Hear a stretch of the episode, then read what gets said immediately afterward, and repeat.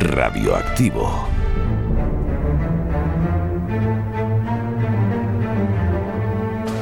Episodio 29. Juegos de guerra en Ucrania. A ver si lo he entendido bien. Today we are living through the most dangerous moment of the post-Cold War period. The most dangerous moment since the Cold War ended.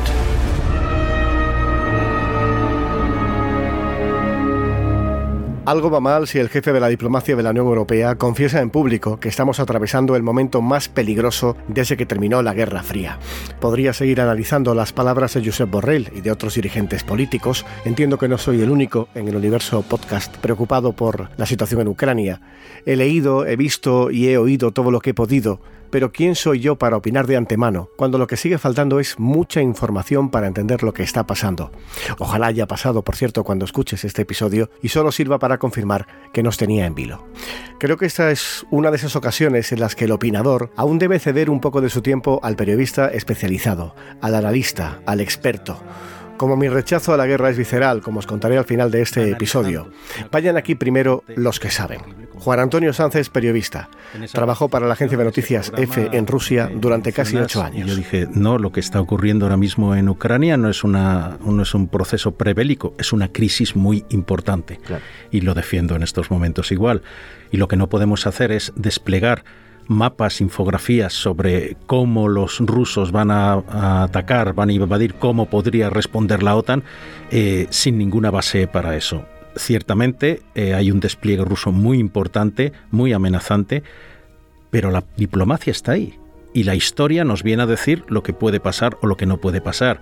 Entonces, eh, bueno, mm, yo creo que deberíamos eh, quizá leer más historia, conocer un poco más a los protagonistas de, que intervienen en esta crisis, a los actores, y después sosegarnos un poquito. Aquí los actores están jugando sus cartas. Hay una guerra de desinformación brutal por parte de Rusia y por parte de la OTAN y sobre todo de Estados Unidos. Entonces creo que deberíamos, antes de escuchar cualquier noticia, deberíamos saber eso.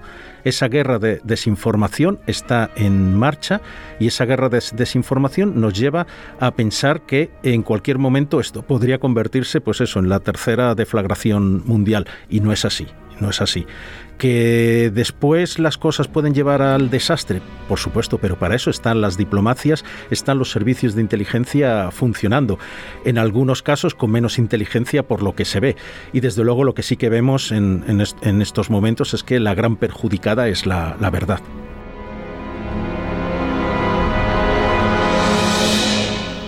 Juan José Echevarría es doctor en historia, periodista y profesor en la escuela CES. Putin lo que está planteando aquí es volver a la Europa de las zonas de influencia, es decir, que los grandes y las grandes potencias tengan tengan una, unas zonas donde eh, ellos mantengan eh, su dominio. En definitiva, lo que está planteando Putin es volver a la era Stalin, volviendo a unas fronteras que fueron las que se fijaron tras la Segunda Guerra Mundial en el famoso reparto de Yalta, ¿no?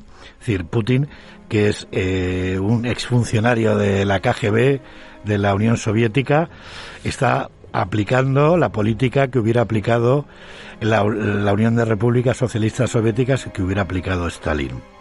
En definitiva, de lo que se trata es de volver a 1945, ¿no? Pero yo querría eh, matizar dos cosas que me parecen muy interesantes de que está revelando toda esta situación. La intervención de Estados Unidos va a ser una intervención limitada, es decir, poco más que sanciones económicas que podrán tener más o menos incidencia, pero también es discutible, ¿no? Si va a afectar más a la propia Rusia o a la propia Europa. Y dos, la tragedia de Ucrania históricamente, y ahora se ha vuelto a demostrar, es que es la debilidad de Europa, la debilidad de la Unión Europea. Si la Unión Europea fuera un actor, una potencia hegemónica real y tuviera un ejército, no estaríamos en la situación en la que estamos.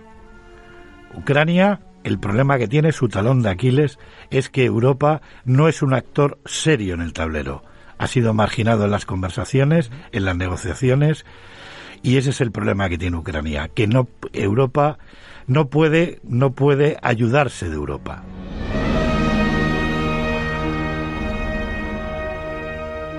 Pedro Rodríguez es profesor de Relaciones Internacionales en la Universidad Pontificia Comillas y autor de la columna titulada De lejos en la sección internacional del diario ABC, periódico del que fue corresponsal en Washington durante 21 años. El no a la guerra, el mirar hacia otro lado eh, frente a la amenaza que está planteando Putin sobre Ucrania, es invitar a la guerra. Es de facto un sí a la guerra. Y yo entiendo eh, que España, un país que ha sufrido una terrible guerra civil en, el siglo XX y que eh, el sentimiento, la oposición a, los conflictos bélicos es transversal, eh, entiendo que se pueda mm, plantear este debate, pero yo creo que este no es un debate equiparable a la invasión de Irak por supuesto. Eh, creo que es un debate en el que está en juego pues eh, el orden internacional, el respeto a las fronteras, eh, evitar volver a la ley de la jungla, del más fuerte impone su voluntad sobre el más débil. Mi concepto de la guerra te va a parecer muy simple, que no ingenuo. La guerra ha movido el mundo desde que una tribu, un pueblo, ha querido imponerse por la fuerza al vecino. Quizás sea una invasión cultural estadounidense, quizá ya esté derrotado. Pero mi visión de los conflictos bélicos está atravesada por la moraleja que dejó en mi infancia, una película de Hollywood, estrenada en 1983. La peli se llama Juegos de Guerra. Juguemos a la guerra nuclear mundial. De acuerdo. Los ordenadores son primitivos, Internet está en pañales, pero el protagonista de esta historia logra, desde su habitación, colarse en la supercomputadora del NORAD, siglas en inglés el Mando Norteamericano de Defensa Aérea. ¿Qué mando prefiere? Jugaré con los rusos. Designe objetivos principales. ¿Qué destruimos primero? Ah, espera. ¿Qué te parece Las Vegas? Las Vegas. Estupendo. El joven cree que solo se trata de un juego, pero la máquina se pone a simular realmente ataques masivos soviéticos. Alarma misiles. Avisen al jefe. Cobra danés. Alarma de misiles soviéticos. Comprueben con absoluta reserva. Zonas de los objetivos NORAD 2526. Todo es virtual, no pasa de la pantalla, pero es lo que acaba creyendo el alto mando militar. Y ahora, atención, alerta, spoiler, porque te voy a destripar el final. Mayor David, con el presidente.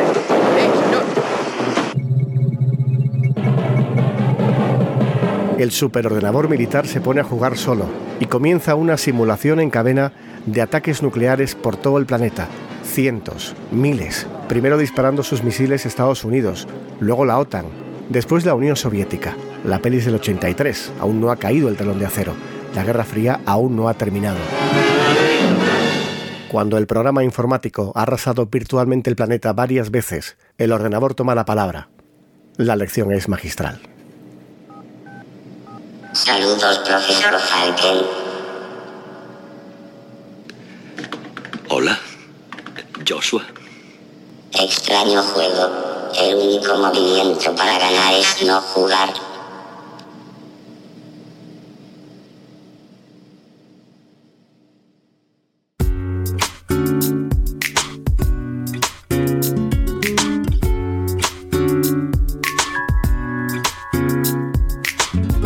José Antonio Piñero es radioactivo.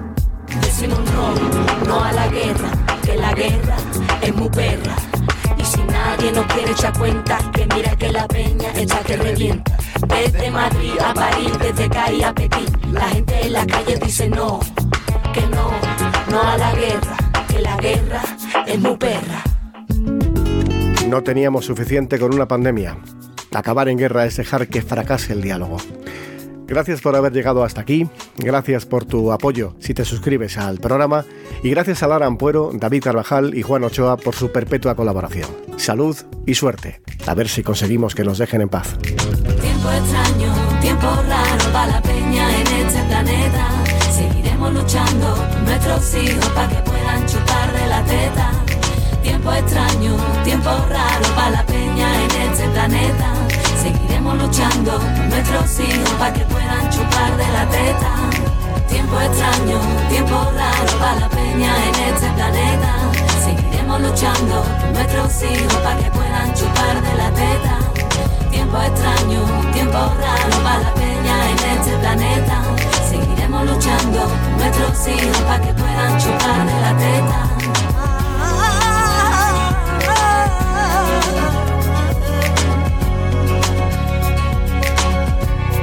Tienes la última palabra.